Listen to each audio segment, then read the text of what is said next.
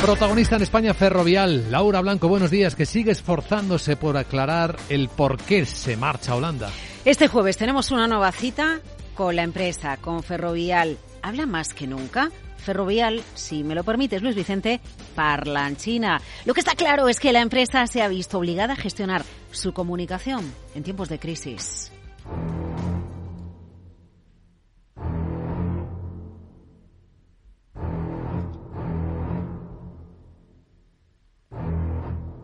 Jueves, hoy, 10 de la mañana, Ferrovial va a mantener una conferencia telemática para aclarar el traslado de su sede social a Holanda. Eso sí, no se van a permitir preguntas. Mm, interesante. Un encuentro que llega ocho días después de que se desencadenara la polémica. No dudamos de los intereses económicos de Ferrovial, fiscalidad, calificación AAA de Holanda y un mejor puente para cotizar en Wall Street, pero estemos a favor o en contra. Aplaudamos o no lo que hace Ferrovial con el traslado de su sede social, es evidente que la constructora tiene encima de la mesa una crisis reputacional que toca enmendar y de ahí que hoy vuelva a dar explicaciones. Patria no es solamente hacer patrimonio.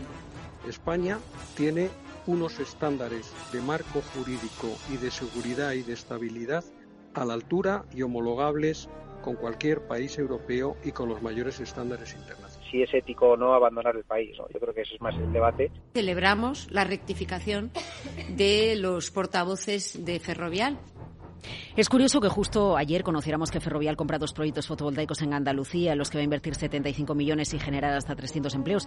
Realmente Ferrovial seguro que lo hubiera anunciado igual, pero ahora todo lo miramos con otros ojos en la empresa, con otra lupa, ¿verdad? Hasta miramos con otros ojos que dos consejeros de Ferrovial, Oscar Fanjul y Juan Manuel Hoyos, hayan comprado más acciones de la propia empresa. Lo hacen como gesto de que creen en el futuro de la cotización de la compañía porque la empresa va a ir mejor Juan Esteve Markets. Los inversores en insiders, los que se fijan en qué hacen los consejos de dirección de la empresa, siempre hay una dicha máxima, que es que pueden vender por lo que sea, pero solo compran por una razón, y es que creen que esa compañía va a subir. Entonces, si nos fijáramos en esa inversión a través de los insiders, sería una señal que nos podría indicar que si los mismos consejeros están comprando, es que quizá existe un motivo que nos puede indicar a que esa acción o ese precio de la acción tienda a subir. Luis Vicente, crisis de comunicación en Ferrovial y el objetivo es dejar claro que está comprometida con España. La comunicación en empresas del IBEX está muy medida, ya sabes, perfil bajo. Mejor que no hablen de mí. De hecho, en España las del IBEX no se provigan por la televisión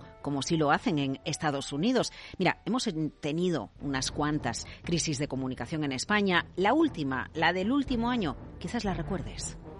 Solamente los tontos que siguen con la tarifa regulada marcada por el gobierno pagan ese precio. Ay, los presidentes que hablan. Bueno, esto se solucionó con una petición de disculpas por parte de Sánchez Galán. Pero fíjate, hace unos meses trabajadoras de Inditex estaban en los telediarios pidiendo subidas de sueldo. ¿Qué hizo el grupo textil?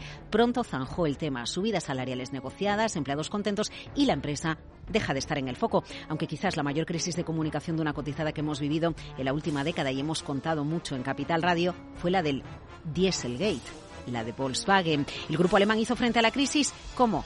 Pues sobre todo destinando al año siguiente muchos ceros a su comunicación, directamente a su publicidad. En los medios, bueno, hemos tenido crisis hasta en Facebook, Cambridge Analytics, aunque ahora casi no la recordemos, años después esto hizo que la empresa se volcara en el metaverso e incluso llegara a cambiar su nombre por Meta. En definitiva, detrás de una crisis, cambiar las cosas, borrón y cuenta nueva, hacerlas más bonitas.